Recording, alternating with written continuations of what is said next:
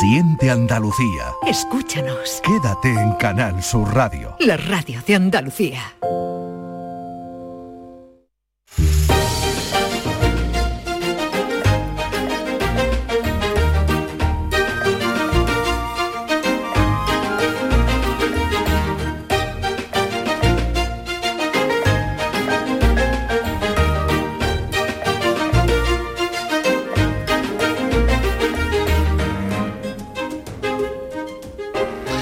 Seguimos en Días de Andalucía, les acompañamos hasta las 11 como siempre y hoy nos vamos a detener en dos aniversarios, aniversarios de acontecimientos que nos hubiera gustado no tener que recordar. Por un lado, este pasado sábado se han cumplido 19 años de los atentados del 11M que dejaron en Madrid 193 fallecidos y 2.000 heridos. Se han celebrado, como es habitual cada año, actos de homenaje y recuerdos a las víctimas y a las familias. Dentro de un año, el 11 de marzo de 2024 van a prescribir los delitos. La justicia ya no podrá perseguir a nadie por esos hechos a pesar de que pudieran aparecer nuevas pruebas que permitieran reabrir la causa. Y las víctimas lo que piden es que estos delitos no caduquen. Hemos quedado con la presidenta de la Asociación de Víctimas del 11M, con Dori Mahali, y hablaremos de este asunto.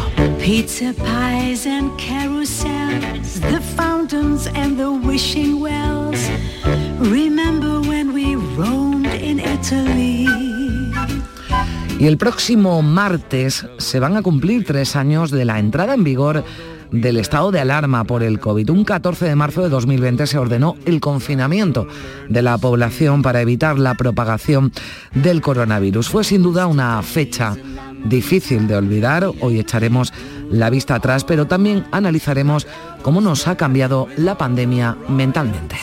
Tengo un corazón lleno de sol y también de nubarrones. Hay dos mundos dentro de mí y no sé en cuál estoy.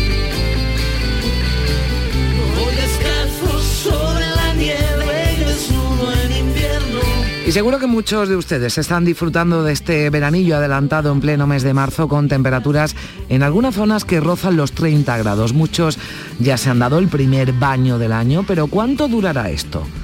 ¿Volverá el frío pronto? Porque aún estamos en invierno. Queda menos de un mes para la Semana Santa además. ¿Podemos adelantar ya algo? Pues de todo esto hablaremos con el meteorólogo José Antonio Maldonado.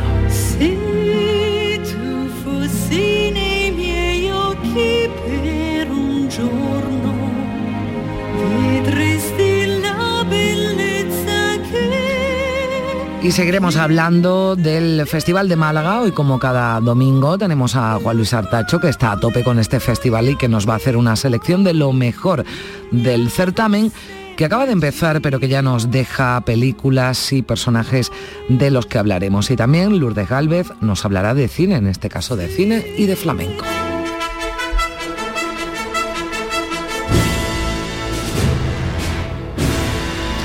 Y como siempre, con Manuel Navarro seguiremos conociendo a nuestros antepasados más remotos. Hoy nos vamos a ir a la vecina Murcia porque en Cieza, en la cueva del Arco, se ha producido un importante hallazgo del que nos hablará Manuel y también el profesor que está dirigiendo los trabajos. Y en Écija pueden disfrutar, aún tienen tiempo, durante toda la próxima semana del Festival Romano que celebra esta localidad sevillana con juegos, juegos romanos, con las distintas formas de ocio y entretenimiento de la que disfrutaban.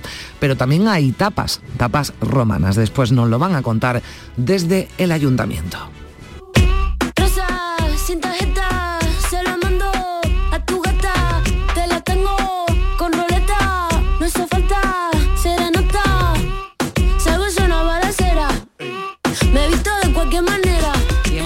Con Manomatic, así conocen al artista urbano nubense Adrián Pérez, que nos ha sorprendido con un gran graffiti, un gran mural que se puede ver en Huelva, en el Polígono de la Esperanza. Está inspirado en la portada de Motomami de Rosalía, pero este se llama Motomatic. Son algunas de nuestras propuestas para esta mañana de domingo aquí en Días de Andalucía en Canal Sur Radio, un programa que produce María Chamorro y Primi Sanz y que realizan Javier Reyes y José Manuel Zapico. En Canal Sur Radio, Días de Andalucía, con Carmen Rodríguez Garzón. Llega otro Super Domingo a Canal Sur Radio. La liga está en juego con un duelo andaluz por la permanencia en el Sánchez Pijuán entre Sevilla y Almería. Y además, te contamos en directo Villarreal, Betis y Granada Ponferradina. Síguenos en la gran jugada de Canal Sur Radio. Este domingo, desde las 3 de la tarde, con Jesús Márquez. Más Andalucía, más Canal Sur Radio. La vida es como un libro y cada capítulo es una nueva oportunidad de empezar de cero y vivir algo que nunca hubieras imaginado. Sea cual sea tu próximo capítulo, lo importante es que lo hagas realidad. Porque dentro de una vida hay muchas vidas y en Cofidis llevamos 30 años ayudándote a vivirlas todas. Entra en cofidis.es y cuenta con nosotros. ¡Ea! Ya está ahí el niño del vecino con la pelotita. ¿Pero qué dices, Yuyu? Si ese niño es un figura, ese va a ser un crack. ¡Un crack! La que es una crack es mi mujer, que llamó a Hogar Solar, pusimos las placas solares y ahorramos tela en la factura de la luz. Vaya pelotazo, ¿no? Pelotazo le daba yo al padre del niño. Llama al 955 31 80 80. Hogar Solar, la luz que te ayuda a ahorrar. En cofidis.es puedes solicitar financiación 100% online y sin cambiar de banco. O llámanos al 900 84 12 15. Cofidis, cuenta con nosotros. Este próximo martes, el show del comandante Lara cumple 100 programas y te invitamos al auditorio Nissan Cartuja de Sevilla a disfrutarlo en vivo y en directo. Vendrán a divertirse con nosotros Kiko Veneno, Laura Gallego, Enrique Sánchez y Cristóbal Soria. Estarán David Gallardo, Genaro Gallardo y Yuyu. Y recordaremos de una forma muy especial a nuestro compañero Carmelo Villar. Recoge tu invitación en el propio auditorio, en la calle Albert Einstein sin número, en la isla de la Cartuja. Las localidades están numeradas. Disfruta en directo del show del comandante Lara, este próximo martes con el programa número 100. Con la colaboración del auditorio Nissan Cartuja. Esta semana celebramos el 8 de marzo, Día Internacional de la Mujer, en una tierra llena de futuro, de mujeres con nombre propio. Prefiero pensar que desde la espiritualidad todo se puede, mientras yo no pueda ser igual entre los hombres, seré igual ante Dios. Y ese creo que es el, el espíritu que movía a muchas mujeres a estar en las confesiones religiosas. No importa que cada una pensemos lo que queramos, lo hemos hecho siempre desde que el feminismo es feminismo, pero juntas. Canal Sur Radio con el Día Internacional de la Mujer. En Canal Sur Radio, Días de Andalucía, con Carmen Rodríguez Garzón.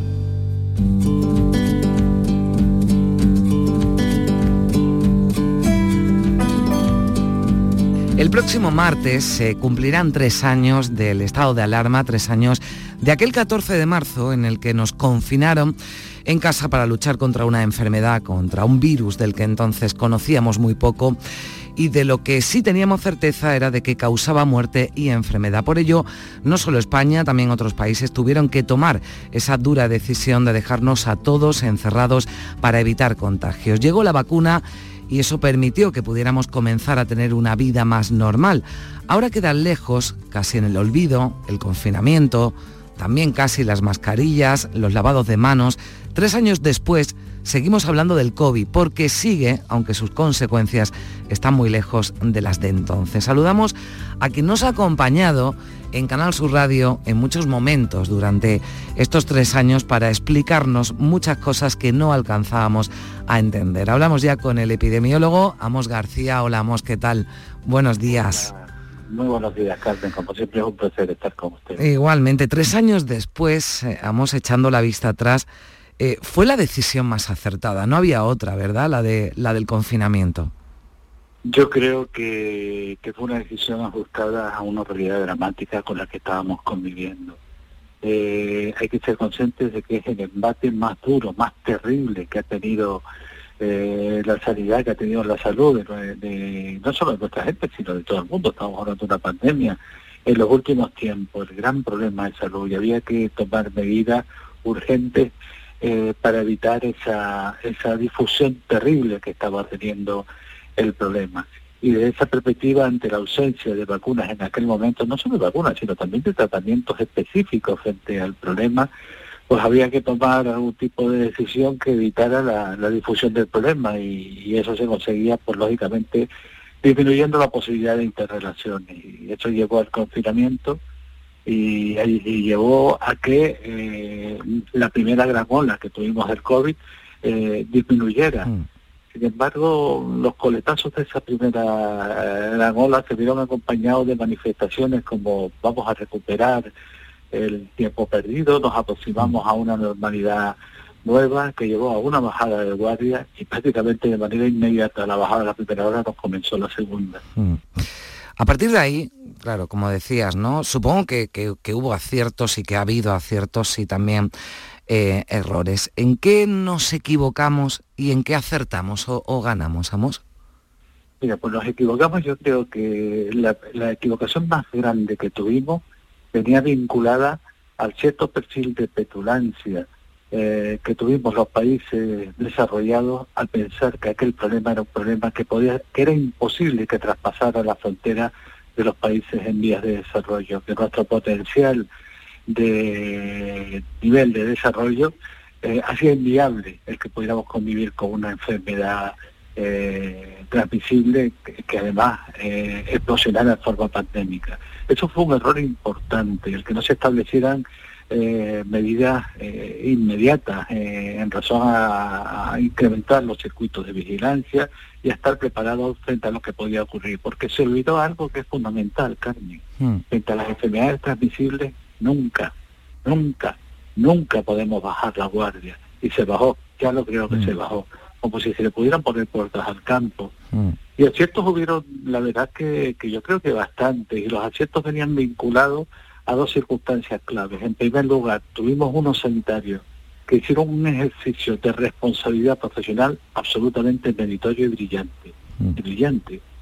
Y al mismo tiempo tuvimos una ciudadanía que se comportó de manera magnífica en líneas generales, asumiendo todas las recomendaciones que se daban desde el ámbito eh, sanitario y ese ejercicio de responsabilidad colectiva fue eh, de una importancia decisiva para abordar el, eh, los elementos que estábamos implementando para luchar contra la pandemia. ¿Y nos hemos equivocado, vamos, en dar ya por vencida, por superada la pandemia? Sí, vamos a ver, la pandemia no, puede- no está superada hasta que la OMS indique que está superada. Eso no quiere decir que no estemos en un escenario que es francamente más favorable, mucho más favorable. Hemos soportado embates duros, como era la presencia, digo, duros con respecto a la posibilidad de expansión del problema, como fueron las navidades y todo el ámbito de relaciones personales incrementadas y la movilidad que se incrementa en navidades, y eso y no, hace- y no se ha visto afectada el comportamiento de la epidemiología del SARS-CoV-2. Eh, estamos en unos, en unos valores eh, francamente estables y además eh, a niveles bajos. Y eso no solo ocurre en nuestro país, sino también en la mayoría de los países europeos, con alguna salvedad en el Reino Unido. Mm. Eso es indicativo de que se ha hecho un trabajo bueno que hace difícil en estos momentos que volvamos a convivir con imágenes dramáticas como las que tuvimos en las primeras olas. Porque tenemos una cobertura vacunal muy elevada y además porque hay mucha gente que tiene una inmunidad natural porque ha pasado la enfermedad. Y esto pues creo que, no- nos deja un suelo bastante poderoso para abordar eh, los siguientes caminos que pueda seguir el SARS-CoV. Eh, ¿Cuáles son los mayores peligros, Amos, a los que nos enfrentamos ahora con el, con el COVID? Las nuevas variantes, la pérdida de eficacia de las vacunas, el cansancio pandémico ¿no? de, mm, que tenemos los ciudadanos. ¿Cuáles son, a tu juicio, esos mayores eh, peligros o amenazas a las que nos enfrentamos ahora respecto al COVID? Mira, mm, variantes vamos a seguir teniendo, ¿eh? Vamos a seguir, van a seguir apareciendo variantes porque el virus va a seguir circulando y va a dar lugar, por lo tanto, a la posibilidad de mutaciones y aparición de nuevas variantes. Eso lo tenemos que tener claro. Pero es difícil, muy difícil, que estas nuevas variantes eh, se escapen de- del poderío de las vacunas y además eh, puedan tener un mayor potencial de virulencia. Eso es muy complicado. Yo eso por ahí no, no, no creo que no- nos debamos preocupar en exceso. Aunque sí nos deberíamos preocupar de que esta situación sí que va a tener un impacto en los países en vías de desarrollo. Mm. Yo creo que el gran peligro que, que puede estar flotando en estos momentos eh, en relación a, a la pandemia es que no seamos conscientes de lo que tenemos que hacer en el contexto de haber aprendido algo de esta pandemia, en el que no entendamos que hay que potenciar el sistema sanitario, que el sistema sanitario, uno de los escalones básicos del estado de bienestar, hay que cuidarlo, hay que mimarlo, no hay que recortarlo, que hay que potenciar la atención primaria de la salud, que hay que potenciar las estructuras de salud pública. Ese es el gran miedo que me da, que olvidemos pronto todo lo que ha significado la pandemia o todos los, costurones que la pandemia mm. demostró que tenía el sistema y no hagamos un esfuerzo poderoso para darle una costura y cerrar estos estos estos costurones. Mm. Vamos, yo no quiero ser agorera ni mucho menos, pero podría darse una pandemia como la de 2020 con otro virus en un corto medio plazo de tiempo y estaríamos más preparados si pasara. Sí, no, no, no sé identificarte cuándo puede aparecer una nueva pandemia, pero sí estoy seguro, y te lo digo con toda rotundidad, que nuevas pandemias vamos a tener por varios factores. En primer lugar, porque el cambio climático, el calentamiento global, está suponiendo un, un cambio en el perfil de presentación de la, de los, en el lecho ecológico de los propios microorganismos, y esto sin lugar a dudas influye, claramente influye en la aparición de problemas transmisibles eh, que pueden explosionar en forma pandémica en segundo lugar, porque desgraciadamente sigue habiendo amplias bolsas de pobreza en varios países, una diferencia entre países ricos y países pobres cada vez más detestable, y la pobreza, por todo lo que significa, es un caldo de cultivo eh, francamente poderoso para la aparición de este tipo de microorganismos que pueden estallar posteriormente en forma pandémica. Y además por un tercer factor, eh, si revisamos, vemos que todos los problemas de salud últimos que hemos tenido, mm. todos están vinculados a zoonosis, es decir, enfermedad de los animales que pasan al hombre.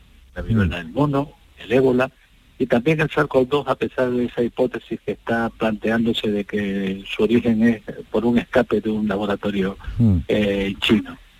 Eso significa que tenemos que ser conscientes de que debemos potenciar eso que se llama una salud, One Health, que tanto incide la, OMS sobre este criterio. Salud humana, salud ambiental, salud animal. Son tres vértices fundamentales para poder garantizar un estatus de salud razonable para el futuro. ¿Y estaremos preparados? Ojalá, ojalá, mm. pero los primeros síntomas que percibimos no van por ahí. Bueno, pues esperemos que sí, porque yo creo que hemos aprendido la, lección, o así debería ser desde luego, de la importancia que tiene la investigación, la ciencia, lo vimos con las vacunas, algo que celebramos, esa llegada de las vacunas pronto. Otra cosa es la gestión ¿no? que se ha hecho de esas vacunas y como nos decías, pues el peligro reside ahí, en que todavía hay países con bolsas de pobreza, países en vías de desarrollo, donde esos niveles de vacunación están muy lejos ¿no? de, países como, como el nuestro. Amos García, como siempre, un placer charlar estos minutos en radio con, contigo y bueno, pues esperemos que las próximas citas sean todavía con mejores eh, noticias en torno a este COVID-19 del que se cumplen o se cumplen, ¿no? mejor dicho, tres años de ese estado de alarma, de ese confinamiento, ¿no? que desde luego nos cambió la, vida a todos. Amos, un placer, gracias. El placer es mío, un abrazo y ánimo, hombre. Claro que sí, hasta luego.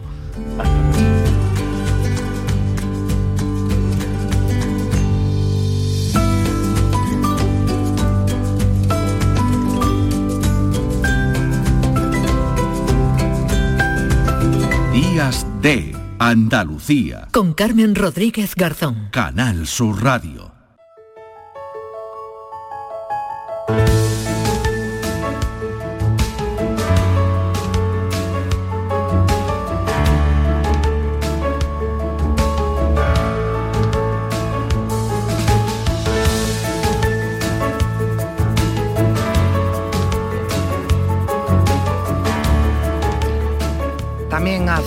Hoy echa la vista atrás y hace recuerdo de esos eh, tres años que se van a cumplir el próximo martes, tres años desde el estado de alarma, desde ese confinamiento.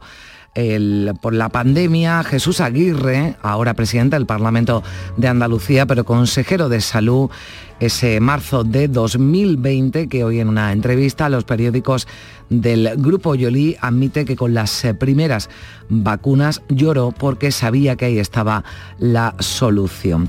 Dice en Andalucía que la salud es en mi vida, dice en esa entrevista, también habla de la listeriosis a la que tocó hacerle frente, también como consejero, algo que dice obligó a precipitar el verano antes y que hizo que les pillara muy engrasados en todo lo que tenía que ver con la mecánica y la dinámica de la eh, salud pública. Lamenta en esa entrevista a Jesús Aguirre que murieron muchas personas a las que no les tocaba morir todavía. Y como decimos, habla de, ese, de esas vacunas, ese famoso culillo que dio la vuelta al mundo. Entrevista en los diarios del grupo Yoli y de Jesús Aguirre también echando la vista atrás. 9 de la mañana y 20 minutos.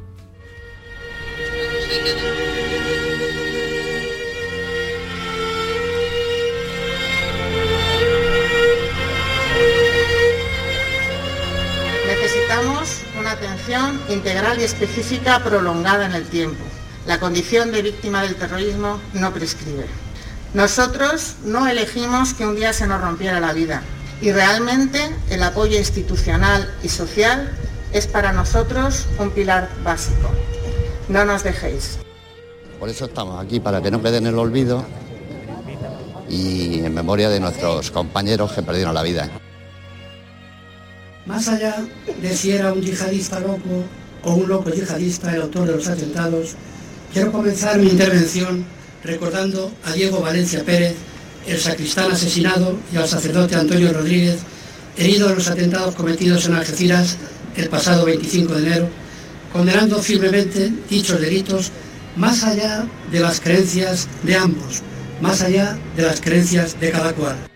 Hoy como cada 11 de marzo rendimos tributo a las víctimas, sentimos como propio el dolor de sus familiares y de sus amigos y amigas y nos conjuramos para reivindicar la fortaleza de la democracia, de nuestro sistema de valores, de la sociedad en la que vivimos ante el fanatismo, el extremismo y la intolerancia.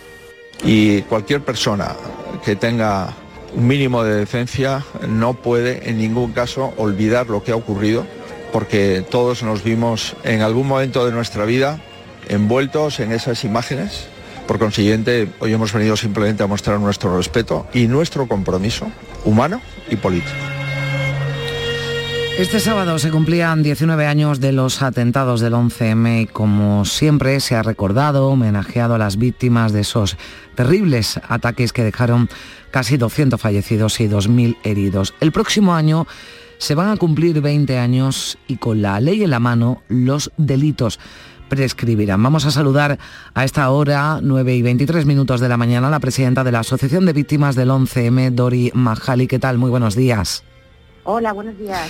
Bueno, supongo que son días ¿no? Eh, difíciles para las eh, familias, para las víctimas, aunque hayan pasado ya 19 años. Sí, todos los años, el 11 de marzo es, es muy complicado, sí, sí.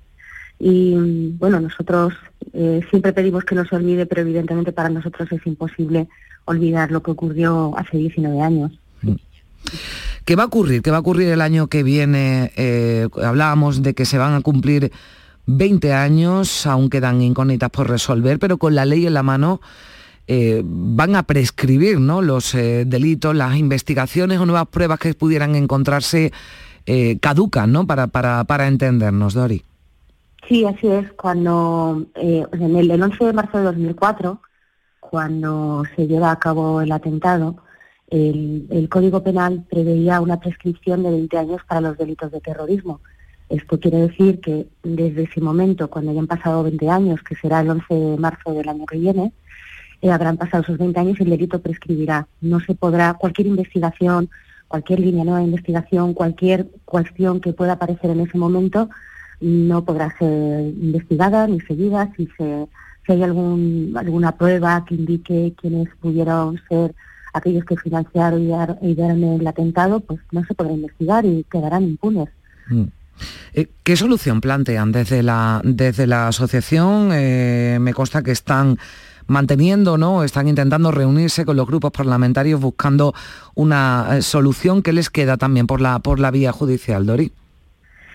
Bueno, eh, para parar la prescripción habría, habría varias acciones que se podrían realizar. Nosotros, por nuestra parte, la primera, eh, llevamos bastante tiempo con esta cuestión, pero la, mm, que entendemos que, es, eh, que puede ser más, más efectiva es que nos hemos personado en la causa de Miguel Ángel Blanco hace unas semanas, en la que eh, bueno, pues se está poniendo encima de la mesa lo que se llamaría la doctrina Miguel Ángel Blanco y que, y que permitiría que se pudieran juzgar a aquellos autores de aquellos de estos de los crímenes de ETA que están prescritos a día de hoy.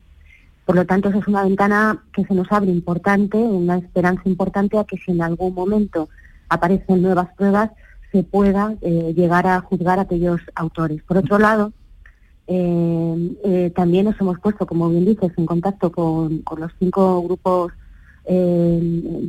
políticos más representativos de nuestro país para solicitarles ayuda en el sentido de que dirijan al Gobierno una serie de preguntas escritas en relación con la futura prescripción del 11M. Y eh, otra cuestión, otra, otra acción que se podría realizar es que por parte de Fiscalía se iniciaran algunas diligencias y eso permitiría, el hecho de que se iniciaran nuevas diligencias y nuevas investigaciones, permitiría que se parara la prescripción. Con lo cual también evitaríamos la prescripción, pero eso es algo que a día de hoy no, no se valora por parte de la, de la Fiscalía. Bueno, hay tiempo, no mucho, porque como decimos, el 11 de marzo de 2024 se cumplirán dos décadas, 20 años de estos atentados y si no se abren esas diligencias, si no se aplica esa doctrina también Miguel Ángel Blanco, si hubiera ocurrido, porque ya con la ley actual en la mano no existiría esa prescripción, pero estamos hablando de 2010, ahora estos atentados de 2004 sí prescribirían, pero se busca una solución porque es lo que hemos escuchado por parte de, todas las asociaciones de, víctimas, de, familiares, ¿no? que es lo que eh, se pide insistentemente, Dori, que no caiga en el olvido, ¿no? que no se olvide lo que ocurrió en España hace ahora 19 años. Claro, que no se olvide y, y bueno, o sea, y aparte que se esclarezca, porque eh, con la con la sentencia, las dos sentencias que hay, tanto la de la audiencia como la del Tribunal Supremo sobre el 11M, o sea, eh, cualquiera que quiera y se interese en conocer esa sentencia, desde la asociación incluso se la podemos eh, facilitar, porque tenemos el centro documental en nuestra asociación, además, con esa sentencia en la mano, es claro que no se determinó quiénes pagaron y quiénes idearon la masacre del 11 de marzo de 2004. Sí que hay unos autores eh, señalados, que eran autores materiales, pero no quién lo pagó ni quién lo financió.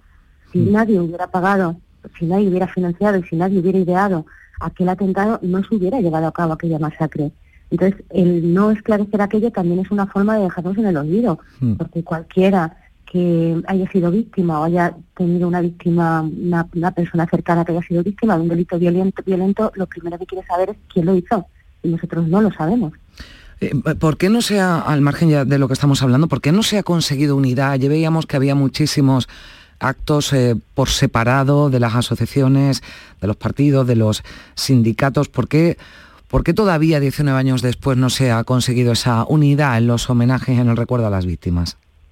Bueno, cada asociación eh, es, eh, eh, bueno, pues realiza su propio acto, sus propios, bueno, pues dentro de lo que son sus propios fines de la asociación, todos somos, estamos unidos, todos tenemos claro y todos pedimos que no se olvide el 11M. Pero evidentemente mm, cada asociación pues persigue unos fines diferentes. A mí me gustaría mucho que existiera esa unidad, pero la realidad es que, bueno, pues está claro que cada uno defendemos nuestros fines y, bueno, pues esto es como puede ocurrir con cualquier otra cuestión en la vida, ¿no? Por ejemplo, los sindicatos. Sindicatos el fin es defender al trabajador, pero cada uno pues tiene unos fines diferentes y eso no quiere decir que sean ni mejores ni peores. Bueno, pues ahí queda sobre todo esa petición ya menos de un año de que se cumplan 20 de esos eh, terribles atentados del 11M. Hemos querido hoy hablar con Doni Majali, que es la presidenta de la Asociación de Víctimas del 11M. Muchísimas gracias por, por estar con, con nosotros. Un saludo, un abrazo. Muchísimas gracias a vosotros siempre. Gracias. 9 y 29 minutos de la mañana. Días de Andalucía. Con Carmen Rodríguez Garzón. Canal Sur Radio.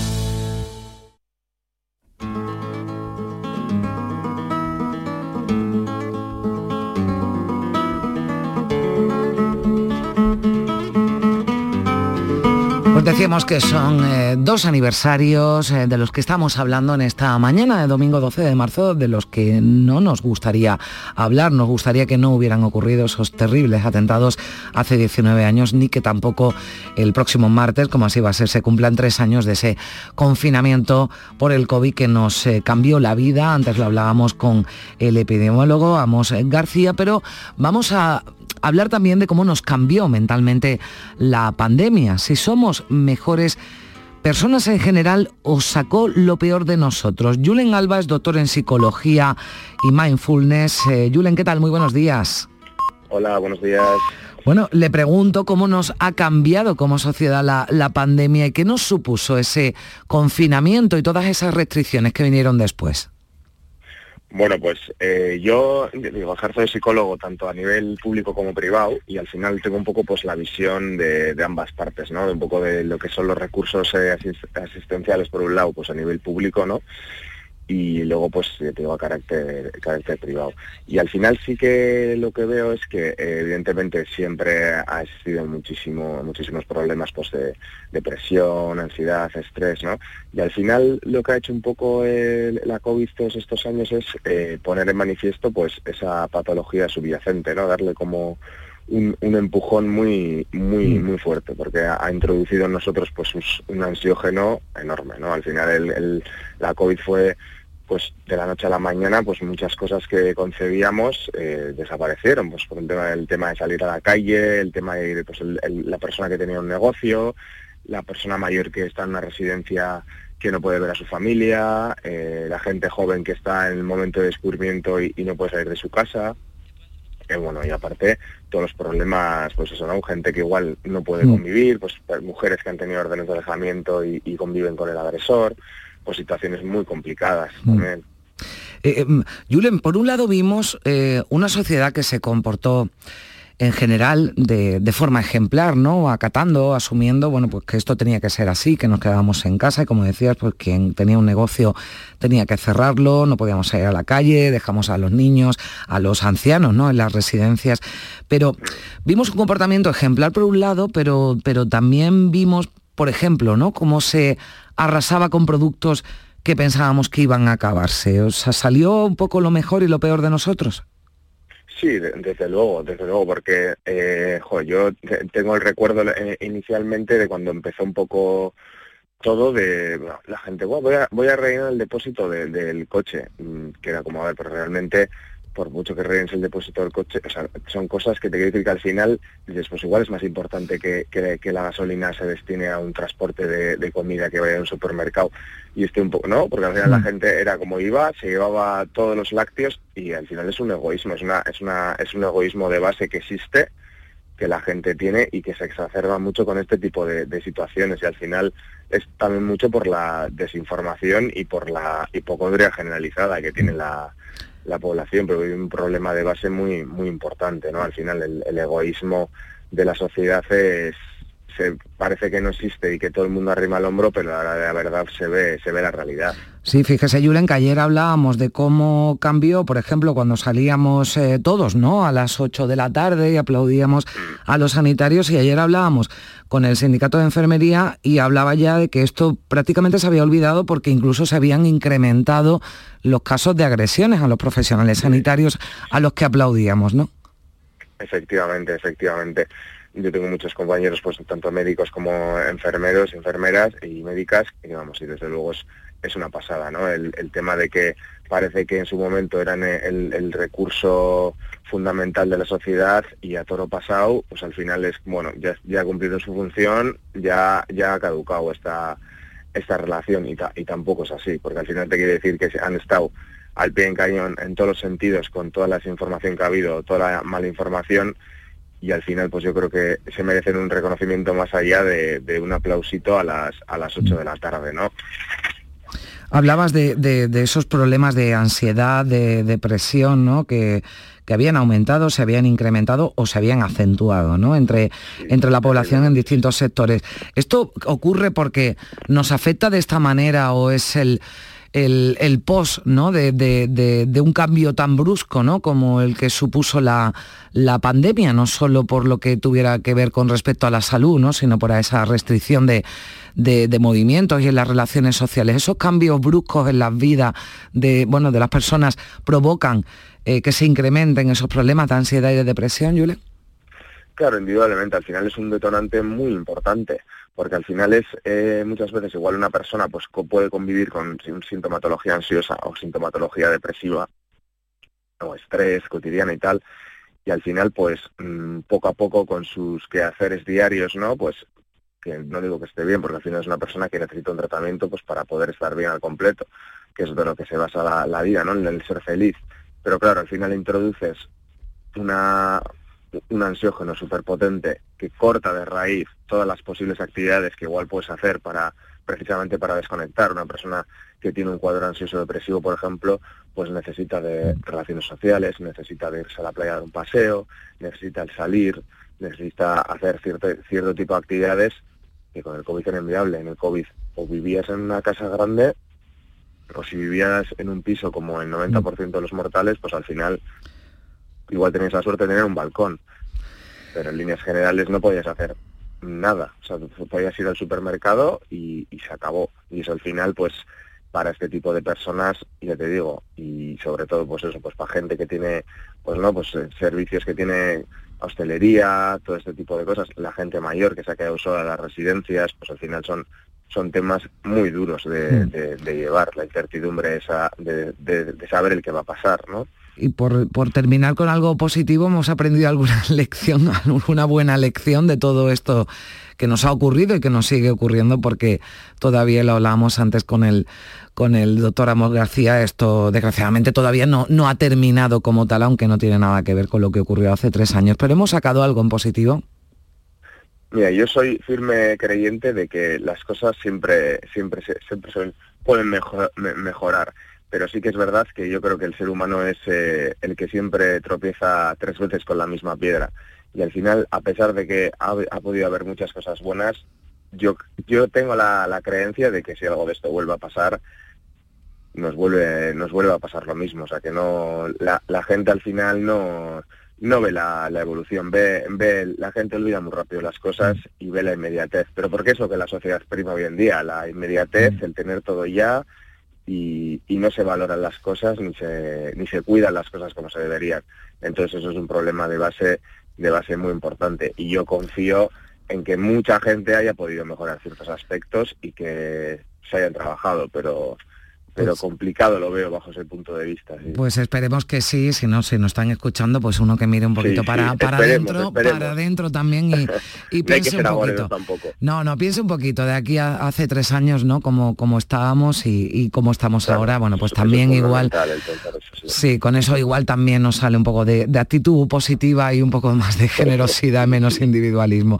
Muchísimas gracias a Julen Alba, doctor en psicología y mindfulness, por acompañarnos en esta mañana de radio. Un saludo. Un saludo.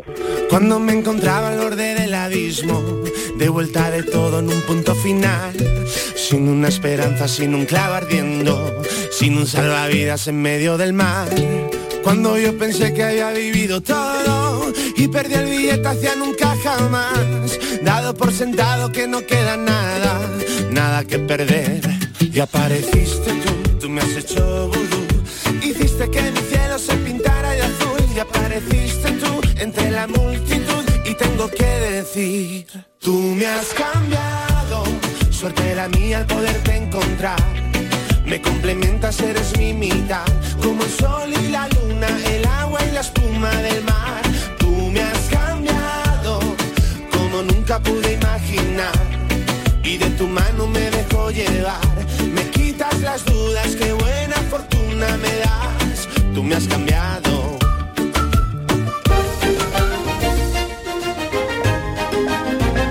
En Canal Sur Radio, Días de Andalucía, con Carmen Rodríguez Garzón.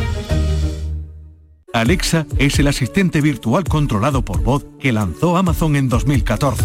Su nombre es un guiño a la biblioteca de Alejandría que en su tiempo acumulaba el saber de todo el mundo. A través de sus altavoces inteligentes tienes acceso a todo y por supuesto también a Canal Sur Radio. Reproduciendo Canal Sur Radio. Aquí tienes la mañana de Andalucía con Jesús Vigorra. Vamos a contarles la actualidad de este día que es el día después en de las casa, elecciones. en el trabajo, toda Andalucía a tu alcance en Canal Sur Radio en Internet. ¿Verdad, Alexa? Lo tengo claro. Canal Sur Radio. Canal Sur Sevilla. Cinco Océanos, la boutique del congelado, abre una nueva tienda en Sevilla, en Dos Hermanas. Hasta el 14 de marzo, pechuga de pollo a 4,80 el kilo. Cinco Océanos, especialistas en productos congelados. Variedad, calidad y precio con la mejor atención. Pechuga de pollo a 4,80 el kilo. Nuevo Cinco Océanos en Dos Hermanas, calle Brasil 13, bloque 1. ¿Buscas ropa cómoda para trabajar? Ven a Estilo Laboral. ¿Necesitas un zapato para trabajar? Ven a Estilo Laboral. Somos especialistas en un asesoramiento personalizado para ofrecerte un uniforme cómodo y seguro para el trabajo diario. Encuéntranos en estilolaboral.com o ven a visitarnos en calle Imprenta 93. Nos vas a ver. Recuerda, Estilo Laboral, ropa cómoda para trabajar. Disfruta comprando en el comercio de Sevilla. Los comercios de la Federación de Autónomos del Comercio de Andalucía trabajamos para ofrecerte los mejores productos y servicios. Disfruta comprando en el comercio de Sevilla. Organiza FACOAN, Federación de Autónomos del Comercio de Andalucía. Financia Ayuntamiento de Sevilla. Este próximo martes, el show del comandante Lara cumple 100 programas y te invitamos al auditorio Nissan Cartuja de Sevilla a disfrutarlo en vivo y en directo. Vendrán a divertirse con nosotros Kiko Veneno, Laura Gallego, Enrique Sánchez y Cristóbal Soria. Estarán David Gallardo, Genaro Gallardo y Yuyu. Y recordaremos de una forma muy especial a nuestro compañero Carmelo Villar. Recoge tu invitación en el propio auditorio, en la calle Albert Einstein sin número, en la isla de la Cartuja. Las localidades están numeradas. Disfruta en directo del show del comandante Lara, este próximo martes con el programa número 100. Con la colaboración del auditorio Nissan Cartuja. La información más útil, el detalle de lo que pasa en Andalucía y en tu entorno más cercano, lo tienes en La Mañana de Andalucía con Jesús Vigorra. Con toda la actualidad, los protagonistas y las opiniones que te interesan. Buenos días Andalucía, son las 6 de la mañana. La Mañana de Andalucía con Jesús Vigorra. De lunes a viernes desde las 6 de la mañana. Más Andalucía, más Canal Sur Radio. Comprometida con la inclusión social y la igualdad de oportunidades, la Diputación de Huelva impulsa la construcción de un nuevo centro polivalente para la cultura y la formación en la barriada San Rafael de Gibraleón. EDUSI, Vive tu Ría, Rías de Huelva 2020. Una manera de hacer Europa. Proyecto cofinanciado por la Diputación de Huelva y la Unión Europea a través del Fondo Europeo de Desarrollo Regional.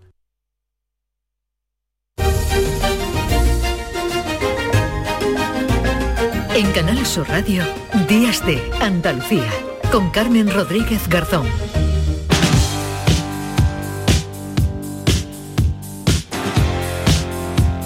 Un poco feo, ¿no? Eso que a 11 de marzo hagan un tocado. Estamos asombrados aquí los, los andaluces porque hecho una amarilla. No, no es normal, no es normal, pero dice que dentro de dos o tres días va a empezar a ver el frío. Los resfriados, las gripes, el cambio de temperatura es brutal. Si uno se queda dentro, eh, se pierde este día maravilloso. Genial, para estar de descanso y en la playita. La verdad que este año ha empezado pronto, sí. Es debido a la mano del hombre y todo lo que tiene que ver con el cambio climático.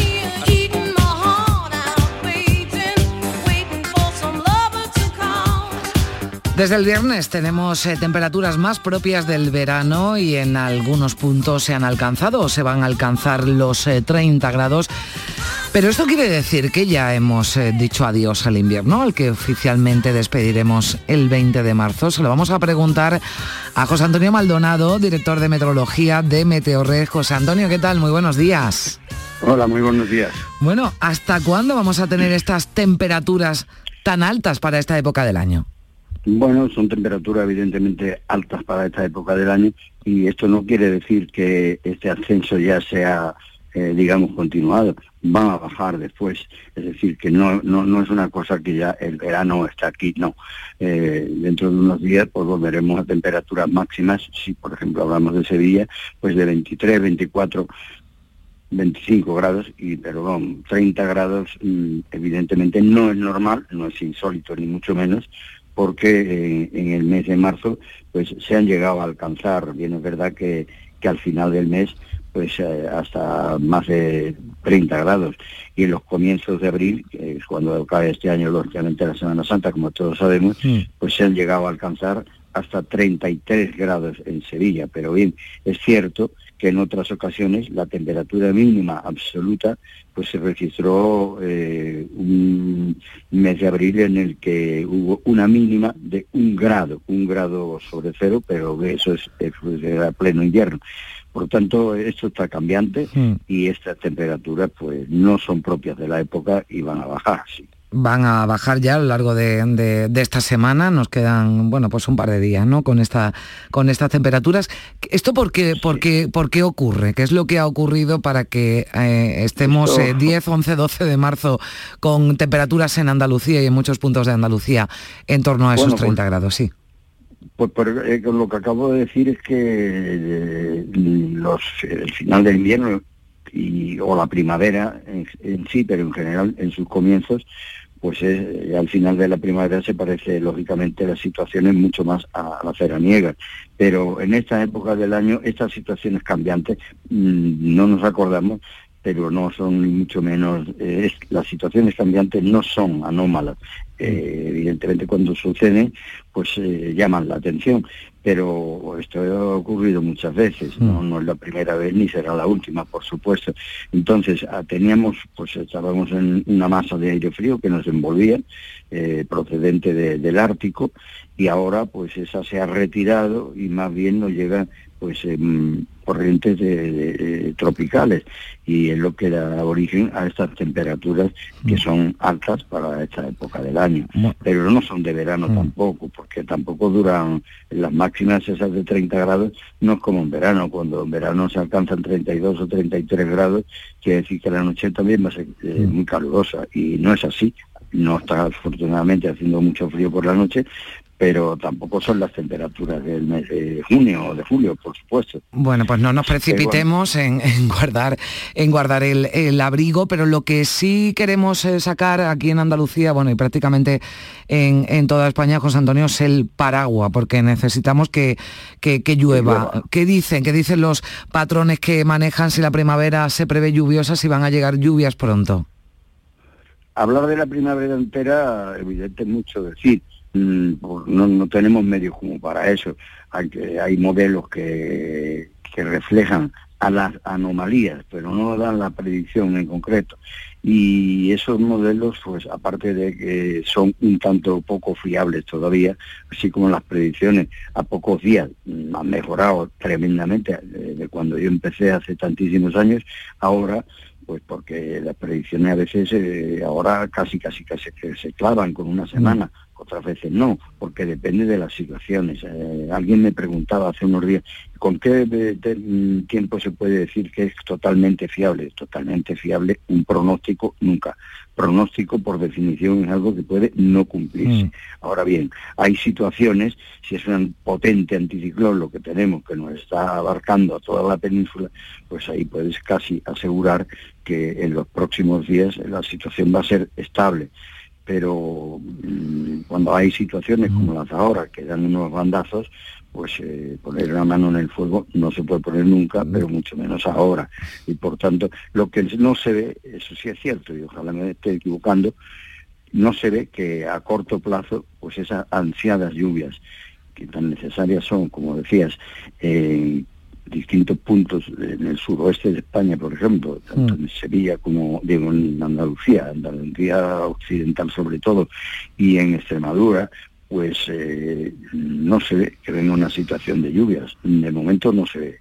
Eh, y hablo de y hablo de 8 o 10 días, porque hablar de, eh, de la Semana Santa es mucho decir. Claro, ahí le iba a preguntar yo, que quedan unos 20 días antes estamos haciendo el, el calendario, pues eh, tres semanas, ¿no? Para el Domingo de Ramos.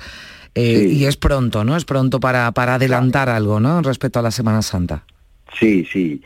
Y además, faltan tres semanas para, para el Domingo de Ramos, pero luego, como bien dice su nombre, es, dura una semana, es decir, que, que tendríamos que dar, dar el pronóstico eh, para que se quedara todo el mundo contento, no solo para el domingo de Ramos, sino para el jueves, el viernes o, el sábado santo. Y eso, eh, hoy por hoy, mm, la ciencia no está en condiciones. Se trabaja en ello, pero mm. llegará un día, como antes no podíamos imaginar la cantidad de cosas que tenemos ahora y que eran inviables, la que nos iba a, decir cuando yo empecé que no teníamos ni fax, eh, ni, no existía, vamos, y si lo tenía alguien sería pues eh, algún potentado, desde luego, en televisión española y en, el Instituto de Meteorología, mm. que hoy se llama AEMET, pues no teníamos fax. Yo cuando vino el fax, para mí fue una revolución, ¿no? Porque en vez de ir a las 4 de la mañana a, ver los datos, pues me los mandaban eh, por fax. Y luego cuando ya vino internet, pues, pues un, paso al frente que, fue una barbaridad. Claro, tenemos ahora esa previsión, ¿no? Ya casi a golpe de móvil, bueno, pues gracias al, trabajo, por ejemplo, de,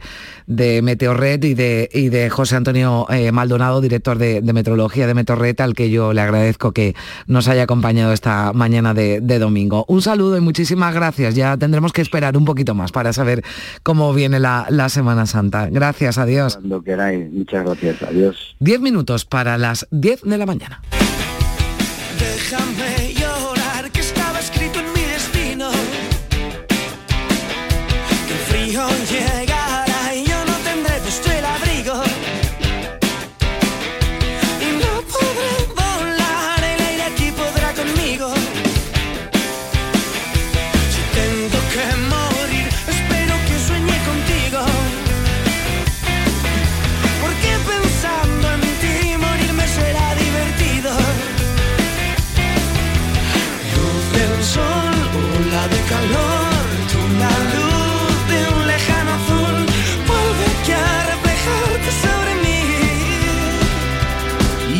De Andalucía. Con Carmen Rodríguez Garzón. Canal Sur Radio. Bajo el cielo de Andalucía. Pues hemos mirado arriba al cielo para ver si vienen esas ansiadas lluvias, para ver cuánto va a durar este calor que nos acompaña. Y ahora miramos bajo el cielo, como siempre, con nuestro querido Manuel Navarro. ¿Qué tal? Muy buenas. Hola, buenos días, Carmen. ¿Qué tal? Muy buenos días. Bueno, y nos vamos a ir a nuestra vecina comunidad de Murcia porque de allí nos vas a hablar eh, de un descubrimiento, un descubrimiento importante, ¿no? En una, en una cueva, en la cueva del Arco de Cieza, Manuel. Así es. Mira, estábamos, estabas hablando del tiempo eh, con Maldonado justo ahora, ¿no? Y, y yo primero me estaba acordando de aquel refrán de cuando marzo mallea, mayo mm, marcea, ¿no? Sí. O sea que esta situación se ve que, que ha sí, por eso yo decía que eh, el abriguito, por lo menos aunque sea uno finito, no lo guardemos tan pronto. Hasta el 40 de mayo y todo aquello, ¿no? O sea, sí, cosas aquí sobre todo pasa. Pues fíjate, en Murcia, ¿no? Murcia, en, Murcia el calor que hace Murcia además. ¿no? En Murcia hace mucho calor y el, y el día que yo estuve en la cueva del arco de la que vamos a hablar ahora, que fue un mes de septiembre, hace 4 o 5 mm. años, ni te cuento el calor que hacía, o sea... Mejor no te lo cuento porque se os va a quitar las la ganas de ir, la verdad que no, que lo que nos tenemos que tener es todo lo contrario, ganas de ir, porque es un sitio maravilloso y que tiene mucho que ver con el clima, por eso me, enrollo un poco con el asunto del clima, hmm. porque últimamente ha sido publicado, ya lo tocaremos con más, con más profundidad, con parte del equipo que ha investigado sobre los refugios climáticos, sobre los linajes de cazadores recolectores que se han conservado en la península ibérica y, se lleva muchos años, muchos años hablando en el mundillo de, las penínsulas del Mediterráneo como refugio para poblaciones humanas en cuando se, produjeron mm. condiciones climáticas extremas, sobre todo con el, máximo glaciar, con un máximo que hubo en torno a hace unos 20.000 años. ¿no? Eh, en ese sentido, la cueva del, arco es un, por decirlo en términos futbolísticos, es un terreno de juego idóneo para ver eh, el fin de la, especie que nos precedió y que convivió con nosotros en Europa, el hombre de Neandertal, con la, llegada de, los hombres anatómicamente modernos, del Homo sapiens sapiens, de, en definitiva los cromañones, que somos nosotros, ¿no? Eh, entonces, ¿qué tiene de especial esta cueva? Independientemente de su valor paisajístico y monumental que lo tiene, ¿no? Porque es un monumento natural, si has podido ver alguna foto, hmm, se llama Cueva del Arco por una razón evidente, tiene un hmm. inmenso arco de piedra que, que, hace de casi de vestíbulo de la, mm. de la cueva, está en un entorno que es el cañón eh, de los Almadenes, del, río Segura, un paisaje de cárstico con agua, que recuerda para aquellos que conozcan quizá un poco al chorro en Málaga, un mm. paisaje de ese tipo, quizás no, no, no tan escarpado. Y, además de estos valores del, de las pinturas rupestres que contiene, que también tiene, y en cuevas cercanas, como la cueva eh, de Jorge, que es una cueva maravillosa, con una pintura maravillosa, eh, lo que tiene de fundamental, y por lo que eh, vamos a hablar de ello hoy, y por lo que hemos citado a Ignacio Martín Lerma, su director, es que ha aparecido, han conseguido penetrar en el interior de la cueva y, y han encontrado que tiene un gran desarrollo y que la cueva está sin tocar. La cueva está eh, intacta desde hace 12, 14, 15 mil años quizá. Eso sí eh, que es, eh, eso entiendo para que el que está investigando, como bueno, para, para, el que está metido en este mundo como, como tú, Manuel Navarro, y con el profesor Ignacio Martín Lema de la Universidad de, de, Murcia, ¿no? que ha sido quien ha participado en ese importante. Es almeriense. Hola, Ignacio, ¿qué tal? Buenos días días, pues aquí estoy en la calurosa Murcia. En la calurosa de, la también, querida. También, también, también hace calor allí, lógicamente, ¿no? Lo hace aquí, lo hace además eh, todo el este peninsular que ese anticiclón que nos contaban antes está, está dando fuerte. Bueno, Ignacio, cuéntanos, cuéntanos eh, qué ha supuesto ese hallazgo, esa gran cavidad, ¿no? Que has encontrado en la cueva del arco o que habéis encontrado. lo, sí. lo, primero, lo primero daros las gracias, ¿no? Porque, porque es, un, es un placer charlar con vosotros. A Manuel le tengo un cariño ya fuera de las estratigrafías, las cuevas y la arqueología, y, siempre charlar con, con, vosotros es un lujo. Y más para traer una noticia, una mm. noticia como, esta, ¿no? Porque bueno, pues eh, parece que el paleolítico siempre la mirada se nos va para, para, para el norte, ¿no? Se nos va para las zonas cantábricas y, yo creo que en eso Manuel me entiende y, lo ha reivindicado muchísimo. Eh, aquí hay grandes yacimientos. Lo que pasa es que a veces no hemos tenido esa tradición paleolítica ¿no? que nos, que nos eh, brinda la oportunidad de conocerlos. ¿no? Y Murcia, bueno, pues es un lugar donde, donde cada vez que abrimos un yacimiento lógico, pues aparece un, nuevo, un nuevo tesoro. ¿no? Es verdad que no somos muchos que nos dedicamos por estos lares, estos periodos tan antiguos, pero pero no defrauda, ¿no? El sureste no defrauda, ya lo decía Luis Cirés, ¿no? que, es un, museo a cielo abierto, y, la Cueva del Arco creo que es un buen, buen ejemplo de ello, porque el enclave, como bien decís, es perfecto, ya que tiene una secuencia de más de 50.000 años que va desde los primeros agricultores hace 6.000 años hasta los neandertales hace más de 50.000. 50.000 años, o sea, todo esto entiendo una vez que, eh, que os habéis ido, ¿no? Adentrando en esa cueva. Todo esto, es, todo esto solo fuera, todo esto es la punta del iceberg, porque la cueva del arco... Todo eso fuera, claro. Claro, es que ahora, ahora la cueva del arco tiene dos partes, ¿no? parece que la cosa se, se, pone se pone jugosa, ¿no? El terreno de juego se calienta, como dice Manuel. pues sí, nosotros llevamos un proyecto desde el año 2015, eh, que codirigimos Díaz Román y, yo, y que ha brindado esa, esa secuencia en diferentes eh, zonas de la, de la cavidad, ¿verdad? Que la cavidad como, como bien Manuel Tumentel comentó, es una catedral del paleolítico, ¿no? Es, un mm. gran arco natural impresionante, que si nos impresiona a nosotros, les tuvo que impresionar a ellos también, y eso hizo que fuera un lugar eh, recurrente a lo largo del tiempo, ¿no? Y ahí llevamos excavando mucho tiempo y, y, ganándonos unos sitios y, y unos hallazgos impresionantes. Es verdad que la cavidad se conocía desde los años 90 porque, porque hay arte rupestre paleolítico, el más antiguo de la región de Murcia, pero no se conocía la ocupación que es lo que eh, nuestro proyecto pues, está, está regalando y eh, llega el momento del hallazgo este, ¿no? Nosotros desde el año 2018 eh, veníamos en una de las zonas de la cavidad, en la zona superior, eh, veníamos viendo que, había una especie de sumidero, porque hmm. todo el sedimento, las piedras, todo parece que, que, apuntaba a que a que se iba hacia, hacia, ese lugar, ¿no? Como una bañera si quitas el tapón de hmm. y, todo el agua va hacia el mismo sitio, ¿no? Desde el año 2018. esto es que es difícil, se dice fácil, pero vivir con esa incógnita de hace tantos años eh, es complicado. Pero la cavidad no estaba cerrada. Teníamos, de hecho, Manuel cuando estuvo no, no estaba cerrada perimetralmente, por lo cual no podíamos abrir ni, hacer ninguna intervención que dejara al descubierto algo importante. Y el año pasado conseguimos cerrarla y este año en septiembre pues eh, decidimos hacer una desobstrucción de esa zona, pues bueno, para ver qué pasaba, pero vamos, no teníamos la más remota idea. Yo pues, simplemente con que hubiera aparecido, yo que sé, un par de metros más de cavidad, yo hubiera sido feliz porque, bueno, todos sabemos... ¿Y de cuánto estamos hablando, Ignacio? Pues estamos hablando de la, más, más. Estamos hablando de, la cavidad más grande de la región de Murcia, eh, a nivel de, bóvedas de más de 20 y 30 metros de longitud en, su techo, y llevamos casi dos kilómetros recorridos, en los cuales todavía. O sea, simplemente hemos paseado por la cueva. una auténtica locura, porque... Ignacio, eh, perdona que te interrumpa un segundo. El, el potencial, supongo fosilífero de... es muy grande, ¿no? Acláranos eso. Sí, lo, impresionante, bueno, imaginaros, eh, imaginaos que estáis en vuestra casa, levantáis una baldosa y tenéis una ciudad debajo, en el sitio donde habéis vivido toda una vida. O sea, es hacer un Howard Carter en toda, en toda regla, ¿no? Si no habéis visto el vídeo, os invito a que lo hagáis porque es impresionante. Entonces, pues, pues, de pronto mm, consigo meter la cabeza, la adrenalina es la que hace que me meta por un agujero que ni yo mismo sé, sé cómo lo hice, entramos las cuatro personas y, bueno, de pronto empezamos a ver que no era simplemente una pequeña bóveda que acababa ahí, sino que de pronto nos podíamos poner de pie y podíamos transitar.